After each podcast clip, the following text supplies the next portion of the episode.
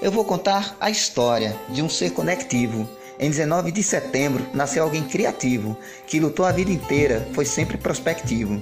O seu nome é Paulo Freire, sua vida tem memória, persistência na luta, clareza na trajetória. Para ele esse cordel é nossa dedicatória. Na cultura popular, aprendeu a ler o mundo.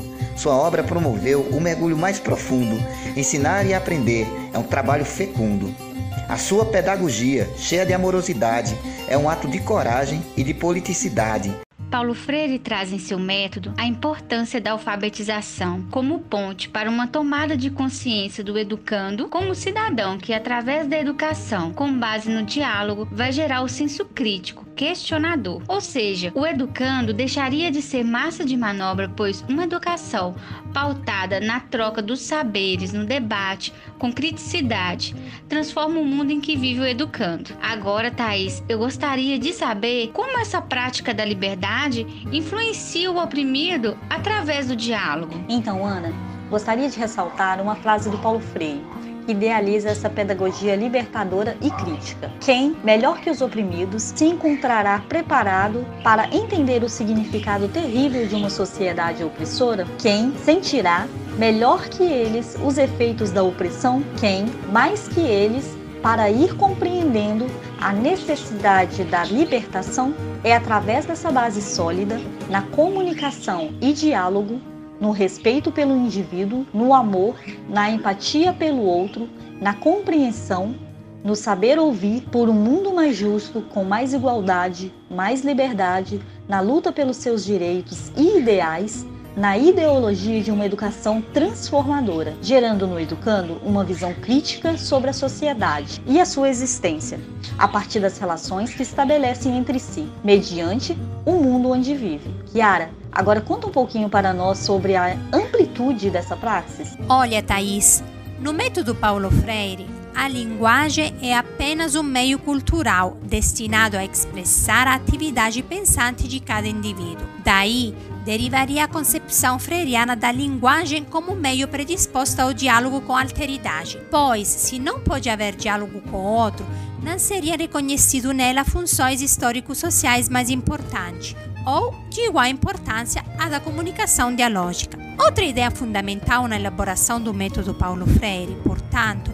é a da necessidade incontornável do diálogo entre educador e educando. Um processo emancipatório de alfabetização não é possível sem uma relação educativa de horizontalidade, comunicando saberes, mas ao mesmo tempo aprendendo dentro de um processo dinâmico, relacional e comunicativo, nunca unilateral. Ele expõe na forma de oposição, como muitas vezes é caracterizada pelo andamento de sua prosa, primeiro um quadro de ideias e ações pedagógicas que favorecem o diálogo.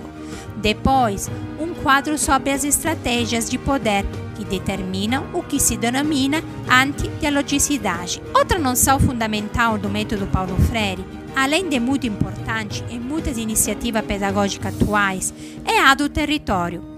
Sem conhecimento do território e de seus problemas em nível natural, social, cultural, político, interpessoal e comunitário, não é possível planejar nenhum tipo de ação educativa na perspectiva freiriana. Adriana fala sobre esse fascinante círculo de cultura de Paulo Freire. A proposta pedagógica de Freire sobre os círculos de cultura tem como objetivo transformar o ser humano através de um processo criador e recriador onde os participantes são os autores e coautores no processo de aquisição do conhecimento e da cultura, e consequente responsável pela transformação do espírito crítico em ver e vivenciar sua realidade. O círculo de cultura promovido por Freire visa a libertação do oprimido através da valorização dos saberes populares pela oralidade fazendo com que as pessoas se vejam como seres históricos, construtores e participantes de sua cultura.